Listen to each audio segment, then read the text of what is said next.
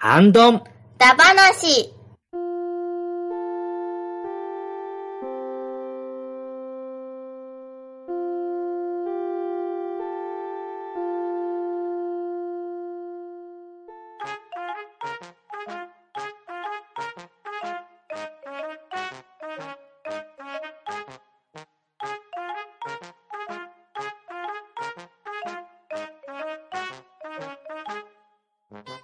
はい、こんばんは。ハンドンダ話始めていきたいと思います。まず、集積通ります。とめきちさん、はーい、とめきちです。よろしくお願いします。バトラディさん、はい、バトダディです。よろしくお願いします。そしてパンタンでお送りしますが、今回はゲスト会です。親バカゲームミュージアムより、コロ館長、お願いします。どうも、なんかつい最近も、も呼ばれたような気はしますけれども、あんまり深く考えず今日も楽しんでいきたいと思います。よろしくお願いします。はい、よろしくお願いします。お願いしおます。願いします。はい。でですね、今日はですね、まあ、何回もちょっとね、最近、あの、ゲストで呼ばせていただいて、呼んでいただいてるんで、まあ、毎回ね、僕だけでもいいんですけれども、それもね、あの、聞いてくださってるリスナーさん、せっかくたくさんね、あの、ハンドンダ話ファンの方いらっしゃるので、ちょっと、まあ、新しい風を入れたいなという気持ちをね、ちょっと勝手に、あの、ゲストながら勝手に思いまして、えー今日はですね、えー、ちょっと、スペシャルゲストと言いますか、スペシャルな助手を一人連れて参りました。なので、ちょっと早速なんですけど、紹介させていただいてもよろしいですかね？はい、お願いします。はいお願いし。ます。えー、親バカゲームミュージアム、えー、の娘、次女のスーちゃんです。どうぞ。すーちゃんです。よろしくお願いします。はい、よろしくお願いします。お よろしくお願いします。ということでト、本当ですね。まさかの、えー親子参戦ということ。まあちょっとね、僕は前から親子で他の番組にも出してもらいたいなーっていう気持ちがあって、密かにちょっとね、パンタンさんには相談したりしてたんですけれども、うんうんうん。まあ今回のちょっとお題がなんとか、えーやれそうかなっていうことで、うん。ちょっと、えー急遽、本人の意思もちょっと聞いた、確認した上で、はい、えー今日はね、親子での参加ということで、えーやっていきたいと思いますんで、えーどうぞ、えーいつも以上にお手柔らかにお願いいたします。はい、お願いします。お願いしおま願いします。はい。いやー番組史上最年少ゲストですからね。す。そうですね。確かに。はい。すーちゃん、緊張してますか、はい、何でしょう。緊張。めっちゃ緊張してる。まあ、あの、パンタンさんは一応ね、あの、親バカゲーのイベントで、あの、会ったことがある。うんで、あの、MVP のね、お菓子の、パンダ尽くしのお菓子をこう、出してくれた人なので覚えてるんですけども、まあ、うんあの、バトダディさんは そんな、あの、CM 絡んでるけど、直接接点はないし、そうですね。えー何より、とめきちさんをなんて説明していいのやらっていうので、ちょっと 完全に知らないおっさんですからね。な、なんなんでしょう。そうですね。富吉誰さんという男って。なんなんでしょう。なのでもうね、もう悩んだ挙句、まあ、アニメとかゲームとか、えー漫画とかが大好きなおじさんですっていう、すごい、あの、すごいなんか、何とも言えない説明に落ち着くっていう。正解。っていう感じなので、まあ基本ね、まあお父さんみたいな人が、えー、今日は4人いるっていうことで、まあいつもお父さんに軽く冷たい視線を送ったりしてるから大丈夫だと思います。はい。では、今夜のハンドンダ話ですが、インディーゲームダ話をしていきたいと思います。おーうん。うん、うん。うん。まず、インディーゲームとは何ぞやなんですけれど、ウィキペディアで調べてまいりました。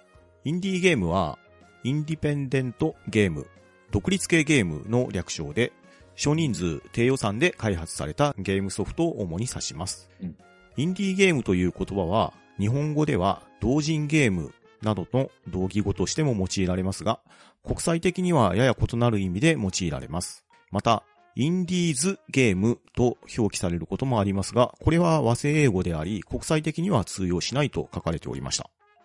国際的な言葉としてのインディーゲームは、少なくともトリプル A ではないゲームを指します。言い換えれば、トリプル A ではないということ以外に明確な定義がないです。定義をめぐっては SNS などで常に議論が起こっており、ある種のバズワードとなっています。うんとはいえ、インディーゲームと呼ばれる作品には以下のような特徴がありがちです。例えば、開発者が個人または少人数のチーム、または小規模の企業である。作品の規模も大手に比べて小規模である。また、例えば、開発の過程において巨額の予算を投じる分、リスクを避けたがるような大手パブリッシャーの出資を受けていない。言い換えれば、パブリッシャーの意向に左右されないため、リスク度外視の先鋭的な作品や、イノベーションを起こす画期的な作品、独創的で芸術的な作品になることが多いと言われます。しかし、それゆえ、インディーゲームは基本的に低予算で、資金源は開発者の自前か、もしくはクラウドファウンディングになります。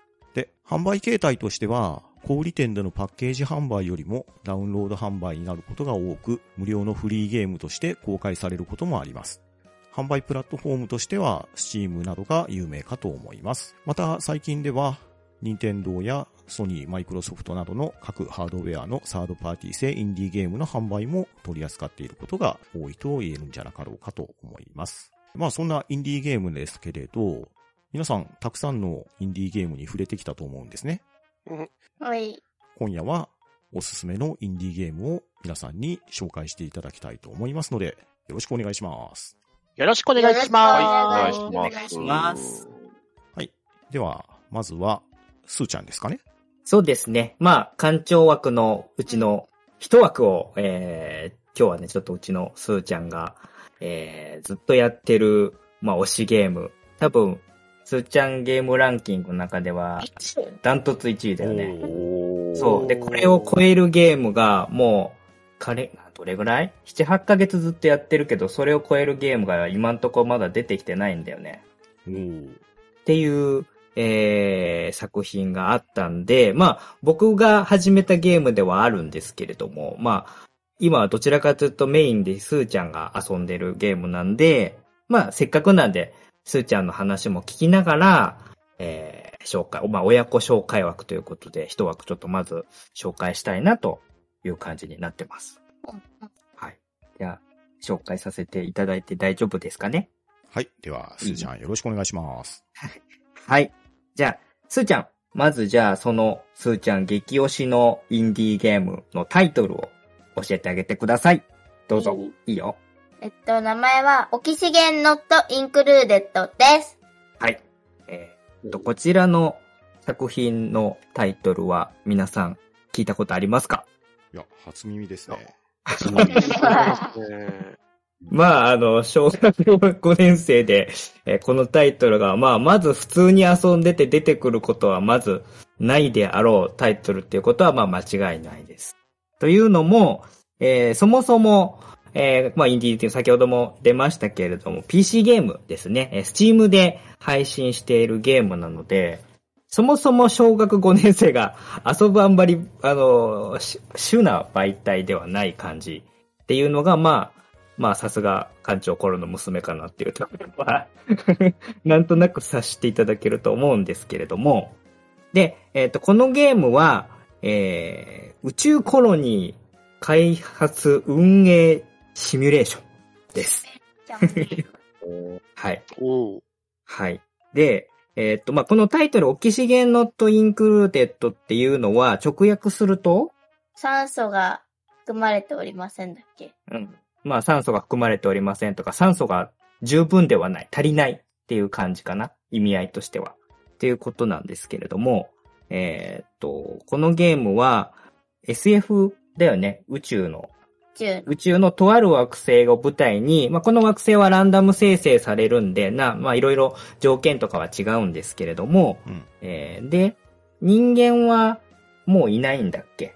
理系はいない。いないんだけれども、えー複製人間って言って、要はまあコピーで作られたようなキャラクター。キャラクター、人間が出てきて、で、そのキャラクターをこういろいろ指示出したりとかして、惑星をこう、掘ってったりするんだよね。うん。うん。掘ってったりして、まあ新たな建物を建てたりとか、えー資源を集めたりとか、えーまあいろいろ電気を発電したりとか、食料を集めたりとか、まあとにかく、まあ、酸素が足りないって言うんだけど、いろんなものが足りないんだよね。例えば何が足りないんだっけ？水、水、食料、食料、えーっと、他には、えっと、エネルギ電力。電気とか、あとは資源とかだよね。うん。うん。あとはなんかあったっけ？まあでも、人も足りないもんね。そう。人も、いいっていうか。感じではない。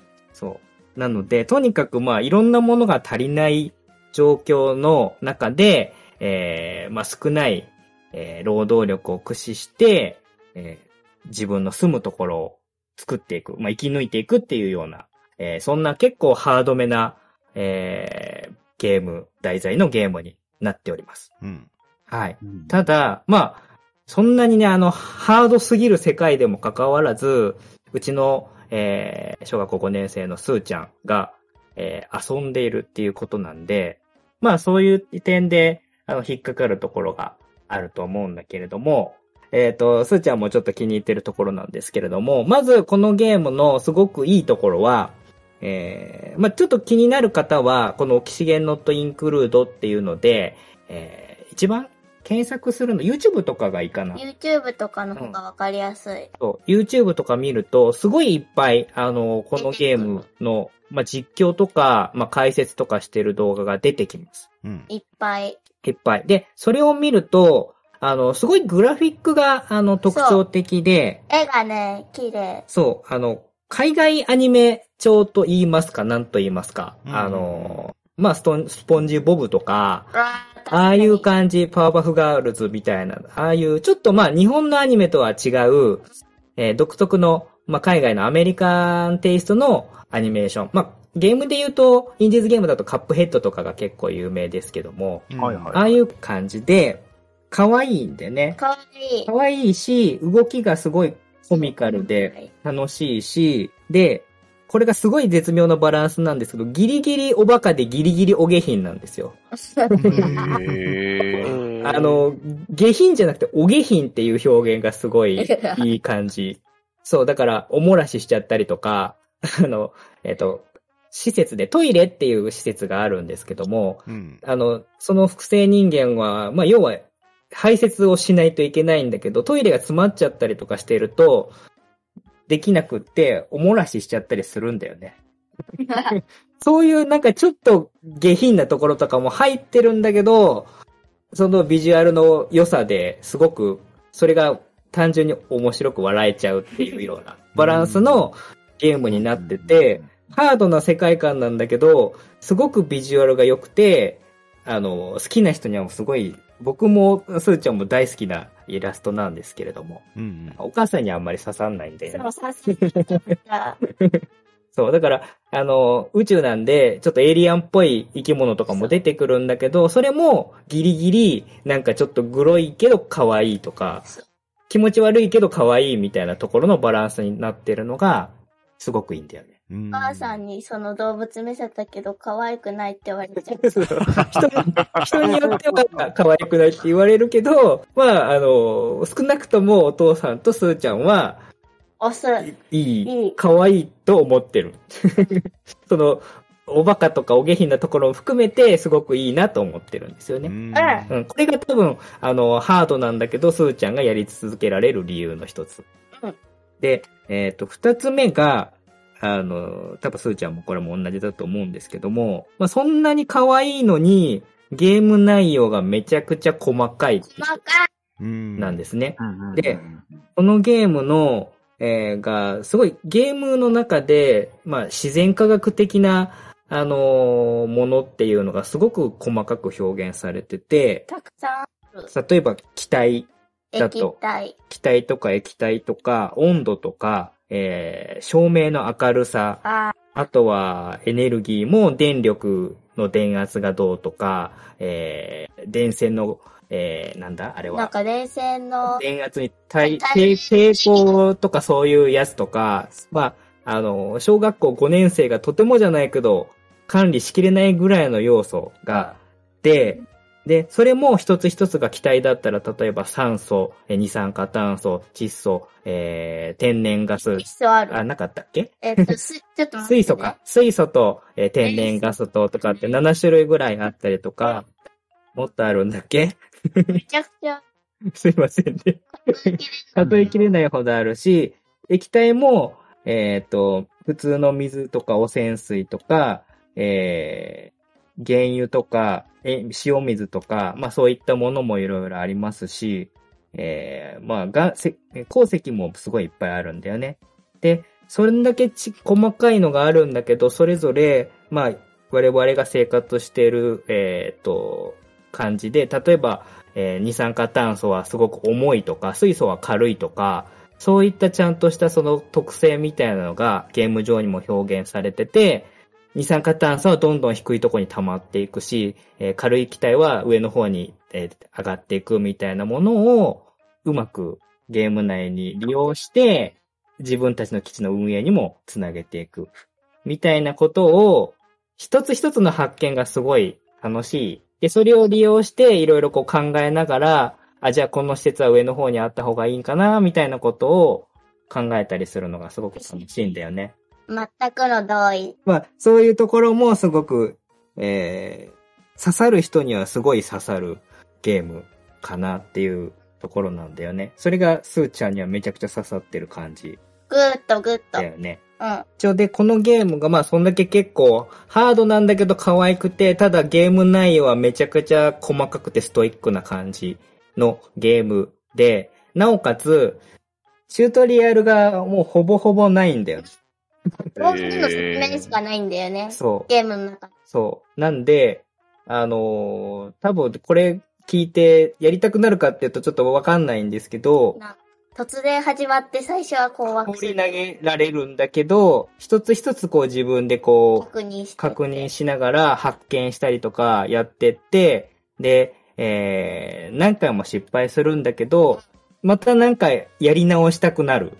そう。今まで作った基地を失敗して、あ、もう一回最初からやり直そう、みたいなことを何回も繰り返してしまうような感じのゲーム。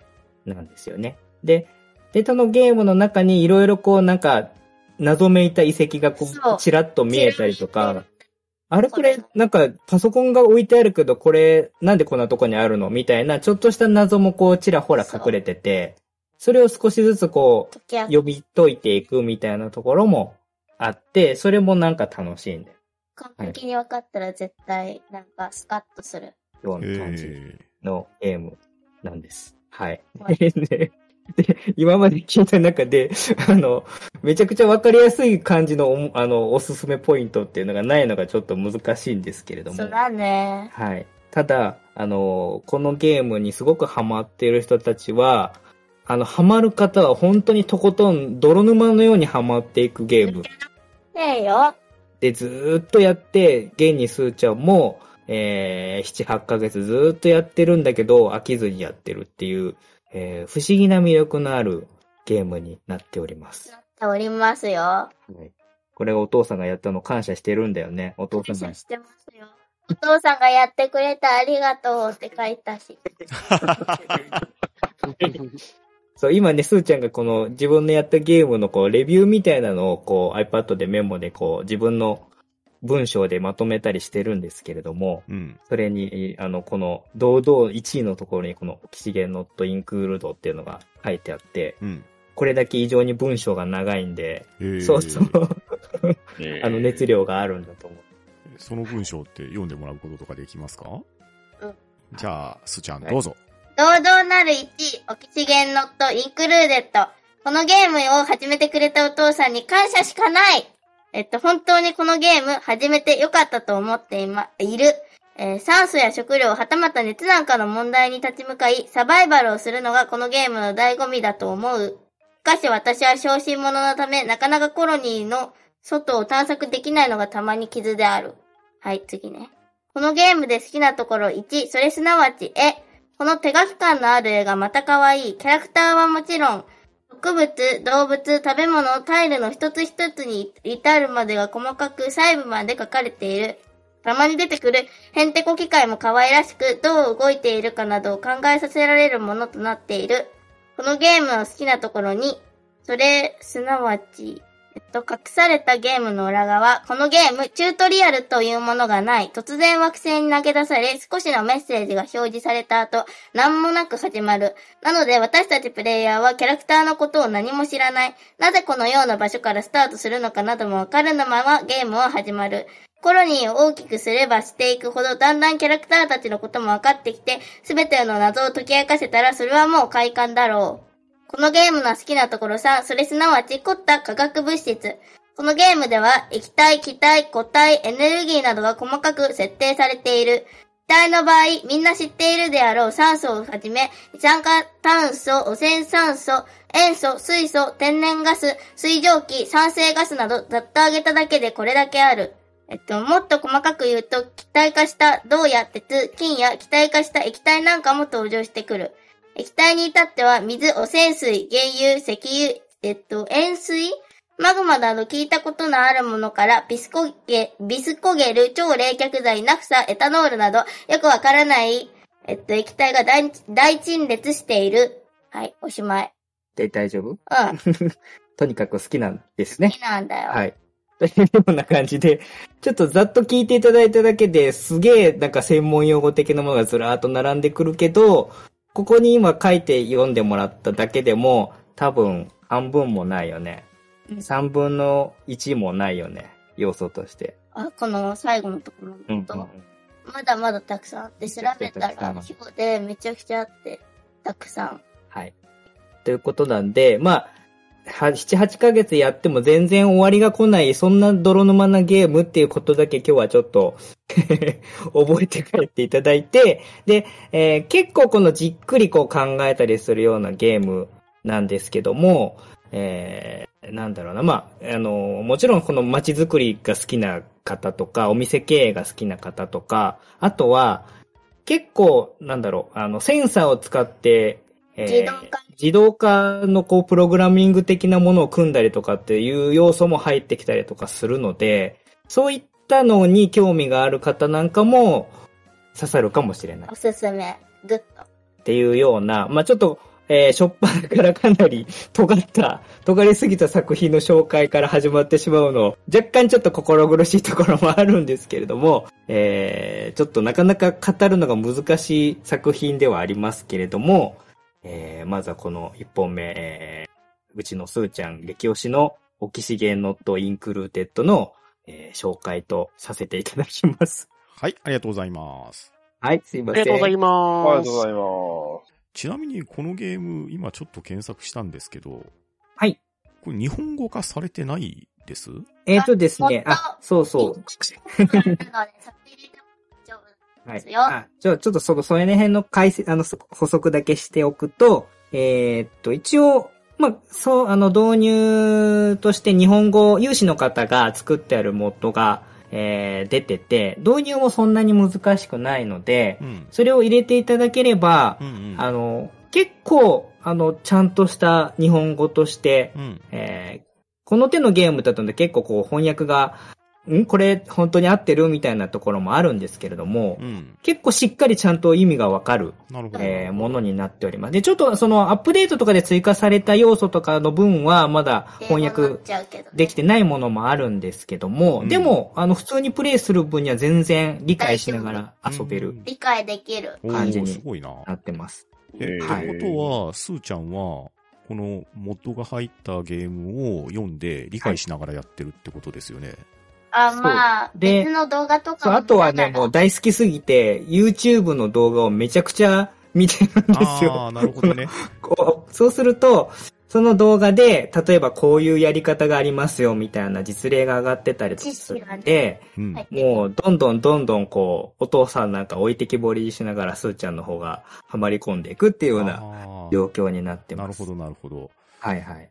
わかりやすく言うと、ねマイクラ現象が起こってるってことですね。そうです。あの、本当に、あの、すごいマイクラにある意味、そのチュートリアルなしで放り込まれるっていうのも似てるんですけれども、うん。本当に、あの、形は違うけど、マイクラのちょっと、えーシミュレーション版って考えていただくと、うん。腑に落ちるところが大きいかもしれないですうんねそっ、かそっか逆に。ってことは、放り出されるっていうことは自分で目標を決めて、それを達成するっていうのも楽しみの一つですよね。そうですね。で、これ、あの、一応生き抜くっていう話でしましたけど、うんいろいろまあ、目標がある中に、宇宙船を建造して外宇宙に飛び出すみたいなのもあって、ある。うん。それもまた、あのーその宇宙船を作るためにテクノロジーをどうこう開発していくかみたいなところも、研究していくかみたいなのもあったりします。なるほどな。すーちゃんまだ宇宙に出たことない。そああ、ね怖がりだからはスーちゃんの目標は、ゆくゆくは？宇宙に飛び出したい。う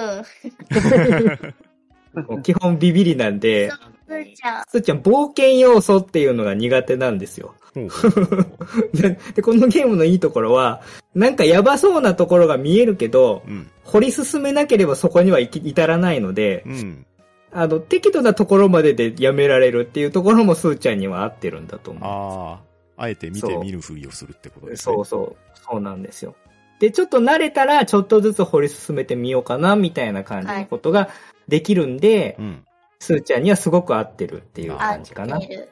なので、まあ、あの、題材としてはすごい冒険心溢れる作品なんだけれども、あの、そうじゃないプレイヤーの人も遊べるっていう感じうんですかね。一応まあ、スチームで配信してて、2480円で、えーまあそんなに高い作品ではないので、うん。えー一応カナダの、えークレイエンターテインメントっていう会社、インディーズメーカーさんが開発してくれてる。クレイさん。クレイ、クレイおじちゃんじゃないよ。会社ね。クレイ さんえー配信してくださってる作品になってます。という感じかな。うん。はい。ということでございます。うん。うんはい。スーちゃんの次なる目標なんかあります？次の目標はね、えー、っとね、えっと、まだ他のバイオームの探索があんまりできてないから、うん。外のバイオームに行って、うん。えっと、うーんと、そこに施設を建てて研究したりしたいなって思ってる。おーなるほど。うんそういう感じかな。そういう感じですよ。頑張って、ちょっと勇気出して、外に目指していこうかなっていう感じかな。そんな感じですよ。といった感じだそうです。はい、ありがとうございます。ありがとうございあります。がとうございます。では続きまして、とめきちさんのおすすめのインディーゲームは何でしょはーい、えー、私が最近ハマり倒してて、YouTube 界隈で大人気なゲーム、うんアンパイアサバイバーでございます。やっぱり、いやじゃあ来ると思いました？そっちしました 確かに面白い。ヴァンパイアサバイバーズ。うん、これはあのーポンセレとかいう会社ですかね。の、あのーインディーズゲームですね。うん。で、Steam の方であの、今、早期アクセス、まだ、うん。で、リリースされてるんですけど、まうんあ、価格が300円という、うん。すごい安っうん。ですね。なのに、めちゃくちゃ楽しい。うん。楽しい。はい。まあ、このゲームというのは、あの、四方から迫ってくる敵を、まあ、倒していくゲームなんですけど、まあ、攻撃するタイミングが自分ではで、あの、設定はできないですよね。うんボタンを押して攻撃とかじゃないですよね。うん完全自動なんですよね。で、自分がやれることはキャラクターの移動だけなんですよねう。ん。攻撃は勝手にしてくれる感じかな。キャラクターの移動だと。はい。だからもう、あの、コントローラーとか持っていれば、もう片手でできるゲームという。うん。動かすだ。で、はい。で、倒していく中で、まあ、敵を倒していくと、あの、レベルアップするジェムが出てきて、まあ、レベルアップしていくわけですね。で、そんな中で、その、レベルアップすると、まあ、3つ、もしくは4つ提示されるアイテムが出てくるんですよね。うん。そんな中で、まあ、そのいう中で武器とアビリティの中の一つを選択していくわけですね。うん。うん。で、その武器というのが、だいたい自分が持てるのが6個で、アビリティも6個ずつ持っていると。うんで、その武器をレベルアップしていくと、まあ、どんどんどんどん、あのー攻撃力とか、あのー発射する弾の数とか増えていくわけですね。うん。うん。で、まあ、それだけではなく、まあ、武器のレベルがカンストすると、進化条件というのがあって、うん。うん。その、武器によるアビリティ、適したアビリティを持っていると、さらに上の段階に行けたりするんですよね。うん。うん。うん。そうすると、かなり無敵な武器に変化するわけですね。うん。うん。ただ、まあ、その、アビリティ、どれを取ればいいかがわからない。最初はまずはわからないですよね。うん。うんそれを探っていくのもものすごい楽しいんですよね。うん。で、その、武器というのも、まあ、いろいろ、あの、遠隔だったり、自分を守ったりするシールドみたいな感じだったり、近づくだけで敵を倒してくれるアビあの武器だったり、いろいろあるわけですよね。うん。だから、その6個の選択をしていくのも、もう自分好みでできるわけですよね。積極的に攻撃していくのか、守りに徹するのか、みたいな。うん。うん。うん。まあそういった形で、まあとにかくこのゲームは30分間生き残るだけのゲームなんですよね。ですね。うん。うん。30分。そう、30分敵がいっぱい襲いかかってくる。リアルで30分。リアルで30分。リアルで30分なんですよ。長い。長い。スーちゃんのゲーム時間の半分。ゲームはそれも1日1時間。1日1時間。厳しい世界だって感じで。厳しい世界線だ。そうですね。まあ一部ステージはね、あの15分のステージとかもあるんで、そういったステージに行けば、うん、行けるかもしれませんけど、まあ、このキャラクターたちもいろいろいますし、現在もあの、制作者さんがどんどんキャラクターを増やしてってくれてるうわけですん、ね。ですね。うん。今も？うん。はい。まだあの、早期アクセスって形で、完全にあの製品として完成されてないんで、うん。で、これからまた増えていきますし、その増えたキャラによって、また武器の、あのー種類とかも増えていくわけですよねうん、う。うんんうんうん。うん。だからその種類が増えるとまた進化、新しい進化を見ることができるんで、その進化を探っていくのが楽しんで、もう、ずーっとやれちゃうんですよね。うん。プレイするたびに、要は、なんか内容が全く違うというか変わるってことですよね。そうそそうそうの、。その時に結局出てくるアイテムも違うから、うん。うんだから、最終的にはね、つ攻撃の方法がいろいろ変わったりとかする。うんある意味あの、ハデスに近いかなって思ったんですけですど。ね。ハデスのあの、キャラクターがたくさんいるバージョン、そのキャラクターによってアビリティとかがあるんですよね。アビリティによって、あの、レベルごとに攻撃力が上がったりとか、あの、投擲できる武器の弾が1個ずつ増えるとか、そういった、あの、アビリティが違うんで、また、その、キャラクターをつ、違うキャラクターを使うごとに、また、新しい戦術を考えることができるんですようね。ん。うんうんうん。うん。まあ、今回、また新しい、あの、アップデートが入ったんですけど、アルカナっていうカードが、武器というか、アビリティが増えたんですよね。うんうん。ほうほうほうあるかな？はい、あるかな。それがまた、そのカードを引くことによって効力が変わったりとか、あの敵に近づくだけである程度攻撃ができたりとか、あと攻撃力が上がったりとか、そういったあのランダム要素のあるアイテムとかも増えてってますんで、これからまだまだあの完成するたびにまた遊び要素が増えていくと思いますんで、このヴァンパイアサバイバーもまだずっと遊べるんじゃないかと思いますね。うん。うんはい。というわけで、私の一作品目おすすめはヴァンパイアサバイバーズでございました。ありがとうございます。はい、ありがとうございます。はい、ありがとうございます。パチパチパチパチパチ。悪魔城ドラキュラみたいにね。そうそう。食材を壊すあのアイテム出てきたりするんで。うん。割とその辺がノーヒントだったりするから。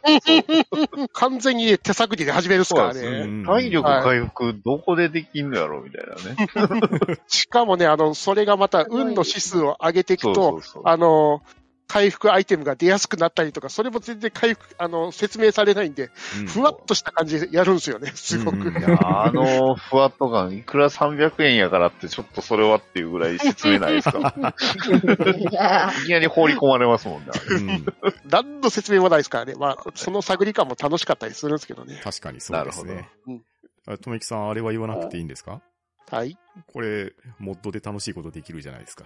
あ、あれそうだね、モッドでできてたんですけど、ええお、あれ？アップデートが入って消えましあー消えましたあらららららもっとた。はい。かあの、私の大好きなあの、ホロライブという VTuber の、あのーキャラクターに置き換えれるっていうモッドがあったんですけど、多分アップデートのおかげで、あの、全部の、あの、新キャラとともにデータが全部書き換わったと思うんですよ。ああ、なるほど。はい。まあ、また多分データをそこを置き換えれば元には戻せると思いますけど、ですよね。あもしくはまた有志が多分、うんあの、しつこくというか気合い入れてやると思いますよ。やると思いますんで、あのね、モッド、あの、ホロライブモッドがすごい面白いんで、あの、うんすごい可愛いキャラになったりするんで、あうんキャラクター変えられるってうん、そうそうそう。変えれます。はいうん。人参を投げるとこ、はい。人参を投げて攻撃することもできます。これかな。はい。ぜひともあのね、スーちゃんはあの、ほお父さんに頼んでやってもらえばいいと思いますよ。やってるところ見てる。何の変な引きずり込みの仕方をやろうと。やはい、ありがとうございました。はい、はいありがとうございましありがとうございましたた。ありがとうございました。はい。では続きまして、私パンタンがおすすめしたいインディーゲーム1本目ですけど、カートというゲームなんですけどね。ほう。こちらが、カート。カート。台湾のインディーゲームスタジオのサンヘッドゲームスというところが開発したゲームで、2020年の10月27日に発売されたパズルアドベンチャーゲームとなっております。あ。で、これ、画面を見るとですね、絵本に出てくるようなキャラクターが表示されると思うんですけれど、あと物語がありましてうん、この女の子、カートちゃんなんですけどね、実はおばあさんと一緒に飛行船で旅をしてたんですよ。で、ある日、その飛行船からこのカートちゃん落っこちちゃうんですね。で、落っこちて降り立った土地からおばあさんを探しに行くっていうのが、この物語の始まりなんですけど、このゲーム、パズルアドベンチャーゲームという風になっているんですけれど、自分には地図を配置して、それが現実の地形も動いて置き換わるっていう力を持ってるんですね。で、地図の破片をどんどん集めていくと、自分の手持ちに、そうそう、地図のカードが増えていって、で、マップを広く展開できるようになるんですね。でうん、その地図のかけらには、例えば、海岸線であったり、草原であったり、また池があったり、いろんな地図のカードが手に入るんですけど、その地図には、そのカードの中に地形だけじゃなくって、そこに住んでいる住民とかもいたりするんですね。で、その地図を配置した時に、そこに配置された住民の方々と話をしていって、いろんなヒントを得て目的地を探していくっていうような、まあ、探索型のゲームって言ったらいいんですかね。で、特に戦ったりなんとかっていうような話はなくって、新しく生成された地図を走破していって、で、そこに隠された謎を解き明かして、で、次の面、いわゆる次の大陸であったりとか、次の地点に向かっていくっていうのを繰り返していって、最終的にカートちゃんはおばあさんと会えるのか会えないのかっていうようなゲームですね。うん。これがですね、なかなか頭を使うゲームなのと、あと、見ての通り画面が非常にね、絵本のように可愛いゲームなんですよ。かわいい。うん。うん。で、なかなか一筋縄ではいかないところがあって、地図のカードを90度ずつ回転させていったり、また、隣の地図とうまく組み合わせないと謎が解けなかったり、また、配置自体がそもそもできないような、まあ、例えば水のところにいきなり陸地が置けないなどですね。そういう制約の中で、ちゃんとその与えられた地図を完成させながら、いろんなギミックを使ってクリアしていくっていうようなパズルゲームになっておりまして。結構ね、頭使って、まあ、なんやかんやで、4、5日ぐらいはかけてクリアしたような感じですかね。ただ、それやってる時は結構ね、集中してやりましたね。うん。でね、ただただクリアするだけじゃなくって、このゲーム、実は隠されたイースターエッグとかがあってですね、で、それをやっておくと、ちょっとおまけがあったりとかいうような展開もあってですね、こうインディーゲームって割と短時間でパパッとクリアできるような時もあるんですけれど、このゲームなかなか一ひねりあって、で、ちゃんとクリアしたらセーブデータから遡るようなものもできたりですね、えーそのあたり、なかなか遊びやすく作られているなというところもありまして、この、なかなか今まで体験したことがないようなパズルアドベンチャーゲームでしたので、まず1本目の紹介に持ってきました。はい。ありがとうございます。ありがとうございますいや本当にね、頭使うんすよね。回転させて、あ、ここにはまって、あれ、どうだったっけな、みたいな感じで。そうそうそうそう。こことここ囲んだら、あ、あできたみたいな、あの、アハット感がたまらないですよね。そうそうそうなるほど。そうなんですよ。絶対自分で地図を作るの？そう、自分でね、うんカードを並べて地図を作って、で、その地図に表示された場所で起こっている謎を解き明かしていくっていうゲームですね。うん。う。うんん。わかっいいね。ちょっと今、スーちゃんのうん。た。イライラストはよし、みたいな感じの顔してて、戦闘とかがないって言ったら、ほっと一安心してたんで、うん。ちょっと今回これ、あの、スーちゃんやってみたいかもしれない。うんこ。れってなんだっけ？スイッチ？スイッチでもありますよ。じゃあスチームでもある。うん、スチースイッムでもありますチでもある。。あ、じゃあ、どっちでもいけるうん。うん。いいろんなプラットフォームでこれできるんで、じゃあ、ちょっと試してみるか。うん。ぜひよかったね。ウィッシュリストに 加えてみましょう。そう、と次のなんかやるゲームを探しながら、こう、最近いるので、うんこういった情報がもらえるとすごく嬉しいねうん。うんうん。あかわいい。かわいいね。いいね。。お気に入り。そうそう。うん絵も可愛いし、背景がね、なかなか綺麗で。ああ、空とか。そうそうそうそう、空とかすごく綺麗ですよ。うん。今見てるけど。ちょっと、じゃあメモしといて、すーちゃん。で、ここに書いとけ。書いとうく。ん。電子メモパッドに書いといて。わかった。いいですね。便利。便利。うん。カート。CARTO でカートですね。メモ。メモし完了よ はい。というわけで、おすすめのインディーゲーム1本目はカートでした。はい、ありがとうございまはい、あす。りがとうございます。では続きまして、バッドダディさんがおすすめのインディーゲーム1本目は何でしょはい、えー、僕がおすすめのインディーゲーム1本目は、えー、キューカンバーファクトリーさんの忍者スマッシャーです。うほうほうほうはいえー、こちら、えっ、と、プラットフォームは Steam と、えー、Nintendo 3DS で、えー、発売されております。うん。えー、まあ、アクションゲームです。えー、忍者を使って、えー、お姫様が天狗にさらわれたので、えー、まあ、その天狗をね、おひ、からお姫様を助け出すために、忍者が、まあ、かける、飛ぶ、切るっていうね、えー、まあ、ドット風で、えー非常に可愛いアイコンの、あの、非常にとっつきやすいゲームになっております。で、特徴としましては、まあ、基本的にはそのアクションゲームなんですけど、これメトロイドバニラなんですよね。いわゆるその探索系なので、まあ、あの、進んでいくごとに2ジャンジャンプできるようになったり、まあ、重い壁をね、アイテムを使ってこう動かせるようになったりして、まあ、マップを埋めながら、えーまあ、探索していくというゲームになりますので、うんうんまあ、非常になんか、やる、あの、携帯機でやるにはすごく楽というか、楽しめるというか、うんまあ、程よい感じで、うん、楽しめるんですけど、とにかく、あの、切る時の音楽、音とか、えー爽快感がすごいので、うん。特にそのダッシュ切りが使えるんですけど、そのダッシュ切りをすると、そのコンボのように繋がっていくので。その、近くにいる敵をまた、あの、続けて攻撃できるんですよね。うんうんうん、で普通に空中で敵を攻撃すると、その、ジャジャンプの回数がリセットされるんで、要はそのずーっと空中にいたまんまに、こう、タイミングを合わせて、えー敵を攻撃できるんで、うん。まあ、そういう風なところはちょっと楽しいところかなと思います。うんうんで、そんなにあのボリュームがないんで、え。ーただあの、もともと iOS で、えー発売されたもので、で、インディース、えーストリームアワード2014のなんていうなんか賞をもらってるぐらいに、まあいいゲームなんですけど、おーただ、これね、3DS でしかできないんです。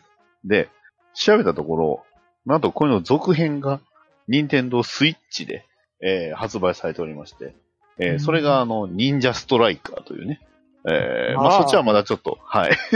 忍者ストライカー、まあ、あの、販売元はあの、フライハイワークスさんなんですけど、うん。はい。そっちで、えーまあ、おそらくこれの続編です。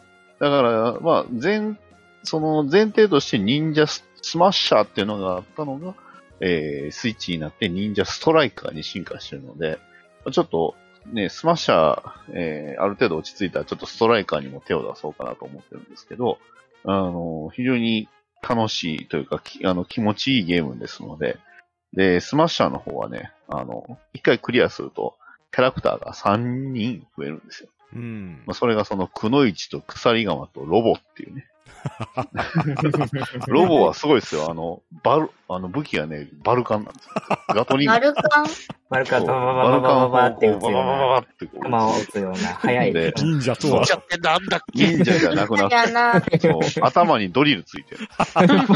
忍者全然人気じゃない。そうダッシュ切りがあのドリルでのその突撃に変わるんで、またまた全然違うゲーム性になったりするんで、あの、そういうね、まあ非常にドリルストライカーになっちゃそうう、んです。ドリルになっちゃう。まあ、あの、ストライカーの方はまだ多分より増えるのかもしれないですけど、あの、そっちの方もね、えー気にはなるんですけど、まあ本当軽くプレイするにはちょうどいいゲームだったなと思います。うん以上です。はい、ありがとうございます。ありがありがとうございます。す。ね、ドット絵の忍者かわいいね。割と色とかも綺麗ね。本当になんか、じゃあ、忍者。スーパーファミコンぐらいの感じのそうですね。グラフィックがはいいいですね。すごい楽なゲームなんうで。ん なるほど。いいね、これね。ちょっと動画で見てみたい。これ？もあこれか。て？ドリルのやつが、かなりドリル。今ちょっと画像検索したら。忍者かと思いきやドリルが、本当に 頭にドリルがついてて。頭はドリルです。そうそうそう。うんなるほど。びっくりした。あ、三人、このキャラクター。なるほど。ね。なるほど。かりまなるほど。ありがとうございます。はい、ありがとうございます。ありがとうございます。では、続きまして、2週目行ってみましょうか。コロ館長、いかがでしょうか？はい。じゃあですね、ちょっと一本目がかなり、えー深い沼、泥沼のような、底なし沼のようなゲームの話を、えーしたんで、ちょっと気軽に、えーできるようなゲームっていう感じですかね。で、なおかつ、まあ、今回来ているメンバーが結構興味を引きそうな題材で、なんかないかなーっていうことで考えてたんですけれども、えー、じゃあ2本目紹介させていただくゲームなんですけれども、一応 Steam、まあ、PC での配信になっております。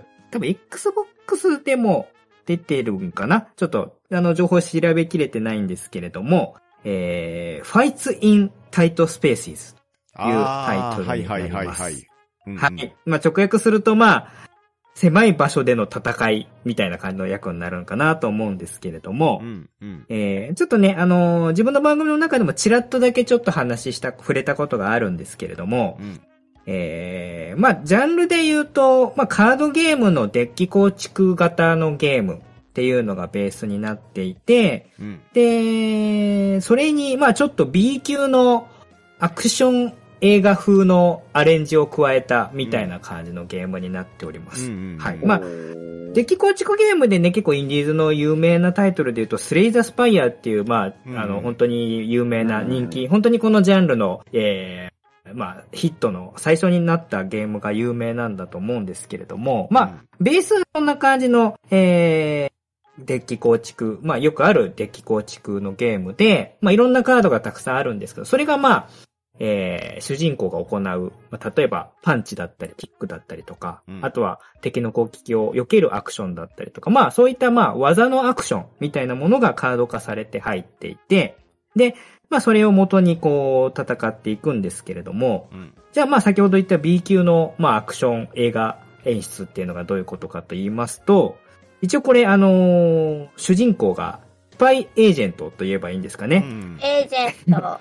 体一つでこう地下組織に潜り込んで、まあいろいろミッションをこなしていくような、えー、エージェントで、まあちょっと重要な要素が黒スーツを着ているっていうところは結構、うんまあ重要なポイントかなと黒。いスーツ。そうそうっていう感じになります。重要なの？結構ね。これ、あの、まあ、どういうキャラクターが戦うかによって、例えばこれがカンフーアクションとかだとまた違うキャラクターになるんだけど、これがまあちょっとその、えースパイアクション風味が加わるっていうことがこの、えーエージェント11、エージェント11かな？あの、っていう呼ばれる主人公が、えー黒スーツの潜入スパイ。うん。で、えっ、と、まあ、このゲーム、まあ、Fights in Tight Spaces っていうタイトル、まあ、えー狭い場所での戦いっていう風な、あのーまあ、タイトルがついてるだけあって、うん。まあ、各ステージをこう、まあ、こなしていくっていう感じなんですけれども、とにかくステージが狭いんですよ。うん。例えば、ですね。あの、どっかの廊下とか、倉庫の中の本当に一角とか、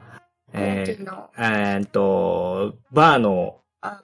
部屋とか、牢屋、果てはなんか牢屋に閉じ込められて、その牢屋の中でとかって、とにかくステージが、本当に、えーっと、10×10 もいかないぐらい、狭いとこだと本当に 5×5 の中で、マスぐらいの中で戦ったりとかっていうのを、えーいかにこの、しかも自分は一人で、えー、雑魚って相手の敵キャラがまあ5人とか6人とか迫ってくる中で、うん。配られたこの自分の手札で、えーどう切り抜けていくか、みたいなのが、まあ、そのちょっとスパイ的な、スパイ映画的な演出と相まって、結構こう気軽に楽しめる、えー作品になっています。うん。います。はい。まあこので、そのアクションカードも、まあ先ほども言いました、えーパンチ、キックとかっていうような攻撃技もありますし、えー相手の攻撃をこう、耐える防御技みたいなのはあるんですけど、この辺は割とね、あのこういったデッキ構築ゲームでは一般的なカードなんですけれども、このゲームの結構特徴的なのは、この空間、狭い空間をいかにこう、動いていくかとか、相手をこう動かすかみたいな、えー、動きが、の、動きの効果があるアクションって言えばいいんですかね。あの、相手の後ろに回ったりとか、相手の側面を取ったり、あとは相手の向きを変えたりとか、うん一歩こう離れたり、相手を突き飛ばしたりとかっていう、こう、まあ動かして連鎖を引き起こしていくみたいな、そういったムーブアクションみたいなのも含まれていて、まあ単純に攻撃プラス、えーそういった相手を動きを逆手にとって、例えば横に抜けて相手をポンと動かして同士打ちさせたりとか、えー壁に向かってぶつけてダメージを与えたり、あとはまあ、えー部屋から転げ落として、えー、奈落死させたりとかっていうような、そういったこともできたりっていうことが、まあ、いかにこの狭い空間を利用して、で、そこにあるものを利用して、バーのテーブルを、えー避けて、相手からちょっと、あの、距離を取ったりとか、そういったもう、いろいろなものを使ったりとかしながら、えーこの、大、基本的に複数人に囲まれたピンチの状態を、まあ、スパイアクションでスマートに、できるだけ、えースマートに、華麗に切り抜けていくっていうのが、まあ、このゲームの醍醐味なのかなとうんうん。いうような感じになります。うんはい。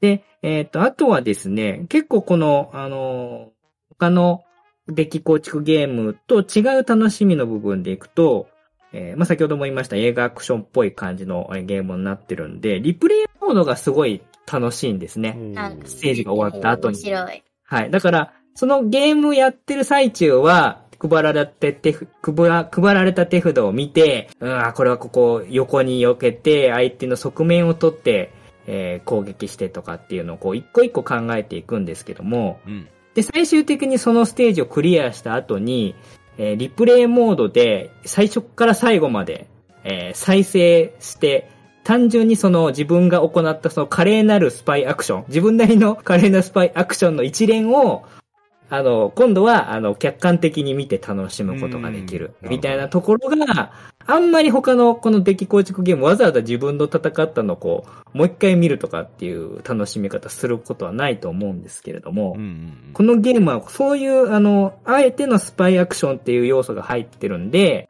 まあ自分のこう動きを反省するっていう意味でももう一回こう見て、あ、ここはなかなか自分は華麗に戦えてるなとか、あ、ここもうちょっとこうした方が良かったかなみたいなものをこう、一喜一憂するっていう楽しみ方が、えーご褒美として待ってるみたいな感じのところも、なんかあの、このゲームならではかなとうん。思ったりしてます。なるほど。うん。あとはね、結構この格闘だけじゃなくって、えー雑なスパイ道具？っていうね、あの、まあ、雑なっていうのは、あの、メリケンサックが登場したりとかっていうような、あの、なんだろうな、ほ単純にこう殴る道具とかもありますし、あとは投げナイフみたいなのもあったりもするし、うん。あの、メリケンサックって拳にこう鉄の硬いやつをはめ込んで、それで殴るとか、あんまり子供に勧められないなんだけれども。はい。あとはなんかこう、あの、アイスピック的な感じで刺してとか、なんかあと面白いって言ってたの、なんか踏みつける、なんか靴に。ああ、そうそう、あの、靴の底トゲトゲのシューズみたいのがあって、はい。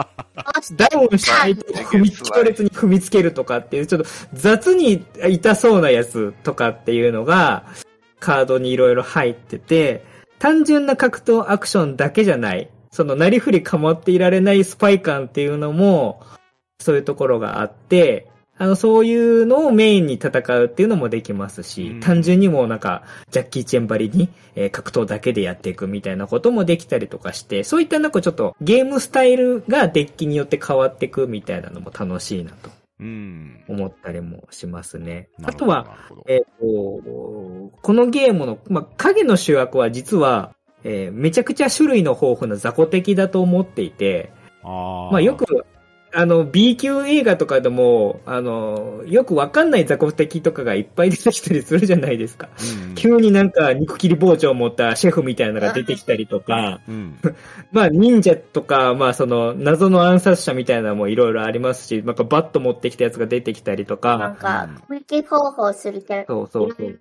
火炎放射器持ってきた敵とか、なんかもうね、いろんな、あのー雑魚敵の種類、このゲームのボリュームとして考えるとめちゃくちゃ出てくるぐらいのなんでも。そう、いろんな種類のね、あの敵が出てきて、で、その敵もそれぞれ特性持ってて、こんなアクションをすると自動的に攻撃してくるとか、うん。この攻撃は一回耐えるとかっていうのが結構キャラごとに細かく設定されていて、そのまあ豊富な雑魚敵をいろいろ考えながら何とかしていく、雑に倒していったりもするし、はい。あの、壁に激突頭からぶつけてっていうようなこともできたりとかして、そのなんか、あの、B 級感っていうのもすごく楽しい感じのゲームになっているので、えー、まあぜひぜひこの辺、ちょっとね、まあスパイアクションとか、えー、まあデッキ構築とか、そういったちょっと今言ってきたような、えー、キーワードにピンときたような方は、ちょっとやってみてもらいたいなと思うゲームになっております。比較的、まあこの手のデッキ構築系のゲームって結構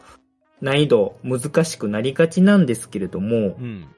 いろんなゲーム、その手のゲームを結構やってきた身としては割と難易度は抑えめで、あのー結構こうストイックな方向に走りがちなデッキ構築ゲームなんですけども、これはなんか、ライトな感じで楽しめる。動きとかそういうアクションとかっていう部分に、なんか、えー、力を加えて作られたような意欲作だなと思いましたんで、うんえーぜひぜひちょっと、あの、気軽に入門としても始められるゲームだと思いますんで、えー一応2570円が定価になるのかな？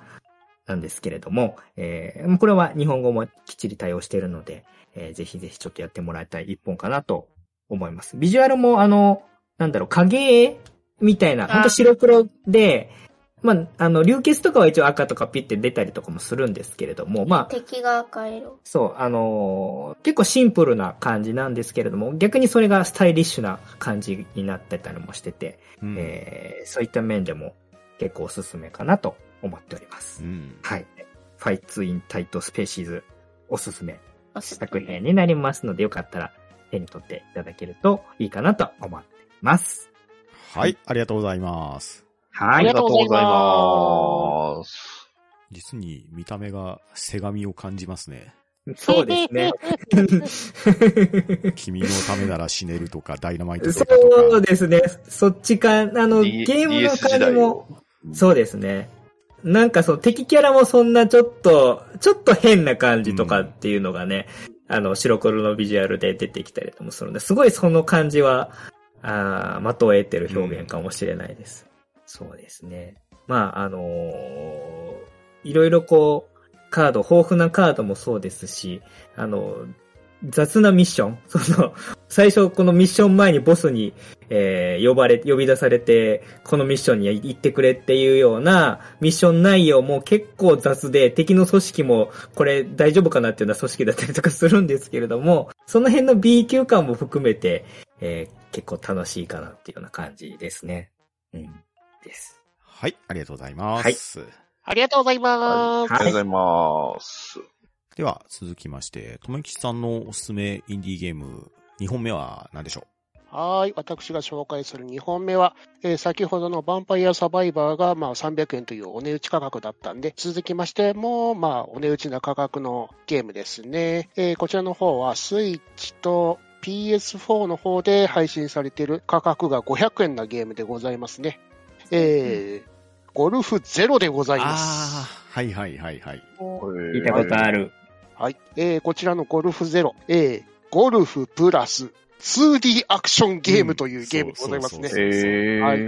しかもこの 2D アクション、とにかくよく死ぬうん。という。え死ぬ死ぬ？のゴルフなのに、はいゴルフなどに死にます。トゲに当たって死にます。トゲ？はい。水に落ちて死にます。なんか危険なゲームなんだね。はい。回転のこぎに当たって死にます。これ？はい。なんか絵はなんか割と可愛いな感じ。はい。キャラクターはものすガンガン可愛い。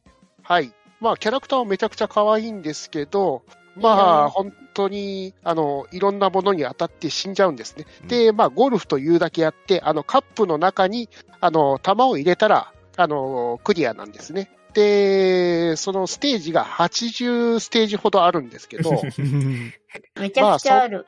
はい。めっちゃくちゃあるんですけど、そんな中で、まあ、ゴルフと言ったら、まあ、カップにいるんですけど、カップに、あのー打っても届かない場合とかあるんですよね。うんうんうん。じゃあ、届かなかったらどうすればかというと、空中で打ちます。ああ、なるほど。空中で打つ？はい、ジャンプして空中で打ちます。ああ、じゃあ、落ちる前にもう一回打つみたいな感じなんですそういうことです。なんか、はい。で、壁の上とかにあのカップがあります。じゃあ、壁の上にあるにはどうするべきか。壁を登っていきます。はい。そんな感じで、まあ、いろんな 2D アクションを駆使しながら、ひたすらにあの、もう、カップを目指して、弾を入れるというゲームですね。ルール的にはもう本当にシンプル。しかもね、面白いのが、あの、し死ぬじゃないですか。うん。でも死ぬ前に放ってた弾がカップに入ったら、クリアなんですよね。なるほど。ああ、なるほど。で、このゲーム、あのー基本自分のキャラクターは弾を3つだけしか持ってないですよね。ここの上の部分の白。はいうんうん左上のところにあの白い弾が3つ。で、これはまあ、3つしか撃てないよっていうサインなんですけど、なんだ。まあ、はい。まあ、外しちゃいますけど、まあ、空中の中で、あ、これ外れたなと思った瞬間に、もう一発すぐ撃つことができるんですね。なるほど。だからもう、はい、空中で。またすぐ打てるんだ。そういうことです。だから、もう、やぶねかぶねだって言って、もう三ついっぺんに打つこともできるんですね。もう、どうに、どうにかなれってやつです。あ、一個でも残ればいいや、みたいなそう。この命が尽きても入ればいいっていう。まあね、その、他にもまあ、あの、NPC 的な敵が現れて、あの、競争して、あの、カップに入れる競争をしたり、あと動物とかスライムを踏んづけて倒しながら、あの、カップに入れたりとか、いろんなステージがあったりするんで、非常にあの、まあ、死にゲーで、あの、死んだらもう本当に一瞬でリスタートできるんで、本当にストレスなくな、ゲームがサクサク進むんで、で、うんパズルゲームとしての要素もすごいあるんで、まあ、これも500円とは思えないぐらいよく遊べると思いますんで、ぜひとも、安いですね。はい。お値打ちなんでいかがでしょうかということで、なんだろう、このスーちゃんピンポイントにセールされてる感じ。そうですね。さん偉いあれですね。なかなか今回は、あれですね、マイルドな感じですね。もうちょっとなんか、どげ、どぎつい、どぎついホラーゲーム口さんは黒いはずじゃなかったんだろうかって。ももうっとなんかどぎ、ついやつ行くかなと思ったんです。危ない危ない。新しいの探しとかないとっていう。はい。というわけで、私のおすすめ2本目はゴルフゼロでございました。ありがとうございます。はい、ありがとうございます。はいありがとうございますありがとうございます。はい。では続きまして、私パンタンのおすすめインディーゲーム2本目なんですけれど、これはなかなかバイオレンスのやつですお。先ほどのとめきちさんがゴルフゼロだったんですけど、僕が紹介するのは刀ゼロです。おー、すごい合わせてきましたね。はいはいはいはい。バイオレンス タイトルからして、なかなか来てますね。この刀ゼロっていうのはですね、え、全然違う。アメリカのインディーゲームスタジオ、アスキルソフトが開発した横スクロールのアクションゲームなんですけれど、まあ、ドットテイストのグラフィックなんですけどこれがですね、すごくよくアニメーションするんですようん。キャラクターの動きがやたらと緻密なんですね。だから、透明で見ると、まあ、スーパーファミコンとか、16ビットテイストなドット A のアクションゲームに見えるんですけど、これ動画を見るとですね、ものすごいアニメーションパターンでヌルヌル動くんですよ。めちゃくちゃかっこいいですよね、す動画で見ると。ごくかっこいい動きをするんですよ。めっちゃかっこいい。そして、やったことある。見たことある。このゲームなんですけれど、一発当たれば自分死んじゃいます。ただし自分の攻撃が背中に担いでいる刀での斬撃なんですけれど、大体これも敵を一撃で倒せるんですね。うん。で、バッタバッタ切って、どんどん進んでいくっていうタイプのアクションゲームではなくって、一つのマップの中で、スタートから目的地っていうのが記されるんですけれど、そこの目的地までを死なずに駆け抜ける、いかに敵の配置されている隙をついてクリアしていくかっていうのが求められるゲームなんですよ。そして、このゲーム、すごくリスタートが早いんですね。やられてもすぐやり直しができるっていう、レスポンスが高いゲーム。本当だ。テイストがなんか全然違うけど。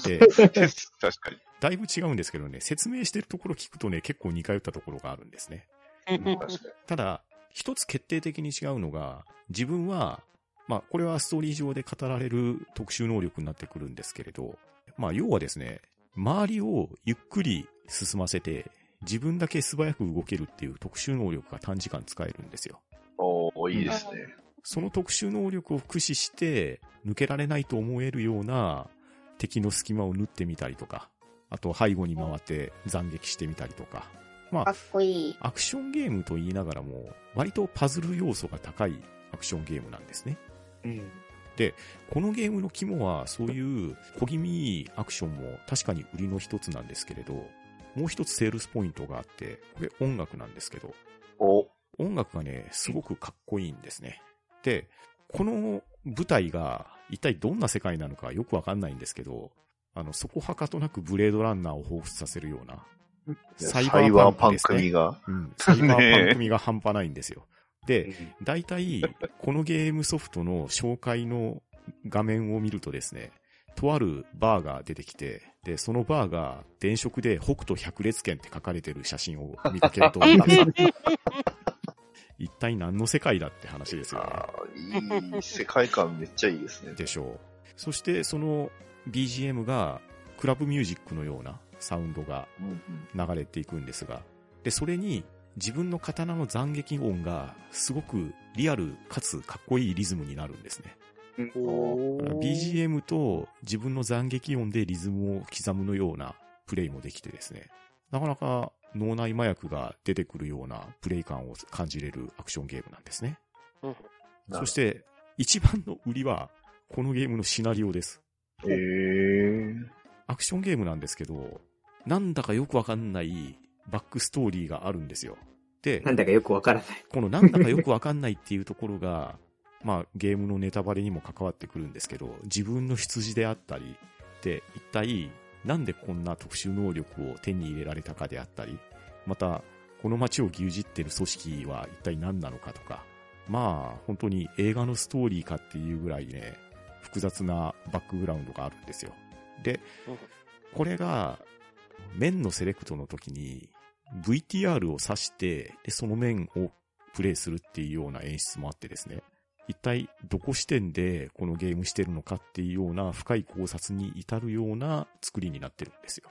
で、また、プレイしている間で、とある人を仕事として殺してこいとか、そういう任務を受けたりするんですけど、会話シーンで選択肢が出てきて、その選択肢によって自分の行く末が変わってきたりっていう芸の細かさもあるんですよ。なので、このゲーム、ただただ横スクロールのアクションゲームとして爽快感を得るだけではなくって、クリアした後に、結局あの話何だったんだってもう一回やり直したくなるような奥深さがあるゲームなんですね。うんで、さらにすごいことは、このゲームね、完結してないんですね。へえ。そうですね。僕もちょっとそれは、あの、聞いたことあります。ゲームだ。最動画で見たような気がする。最後の最後までクリアしてるのに、開けれない扉があるんですよ。へえ。だから、これあったんだけも。あえてそういう風にしてるものなのか、はたまた今後の DLC なんかが期待できるのか、っていうような深読みすらしてしまいそうなシナリオ作りであり、ゲームの作りであり、まあもしくはただただ単純に頓挫しただけなのかもしれないんですけれど。うんなるほど。まあでも、頓挫したならしたとしても、もしかしたらっていう期待感を抱かせるような作りにしてるところが、去年僕もね、ハマってやったんですけどね、なかなか奥深いですし、ぜひこれは体感してもらいたいインディーゲームだなと思って、おすすめ2作品目に持ってきてみました。はい、ありがとうございます。ありがとうございます。はい、ありがとうございます。確か、ホットラインマイアミと同じスタジオでした。ああ、じゃあ結構、あれなんですね。大きめっちゃ大きめなのかな？うん、プレイ感はね、似てると思いますね。うん。えホットラインマイアミは真上からの見下ろしですけれど、これは完全に横スクロールアクションですね。横ですよね。うんうんうん。まあ、やっぱり動画ちょっと見てもらいたいなっていう。本当に動画がもう本当それだけで、あの、このゲームの価値をバンとこう分かりやすく伝えてくれてると思うんで。ですね。うん透明ではちょっと伝わらない魅力ですね。うんうんうんでは続きまして、バットダディさんのおすすめインディーゲーム2作品目は何でしょはい。ね。えー、トメさんのこう、マイルドなやつ。ね。えーパンタンさんのスタイリッシュなやつ。とくればもうね、えー、えーと、これは、あの、あまりお子さん、あの、検索しない方がいい、えー、ホラーゲームです。えー、タイトルは、えーすげえ苦い顔をしました、その瞬間。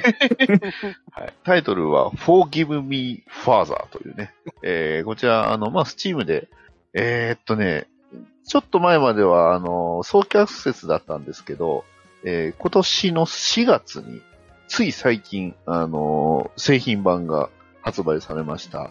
まあ、ダークホラー FPS でして、あの、まあ、プラットフォームは基本スチームなんですけど、えーこれどういう話かっていうと、あの、クトゥルフ神話を、まあ、モチーフとした FPS なんですが、ううん。あの、イラスト自体はね、コミック風なんですよ。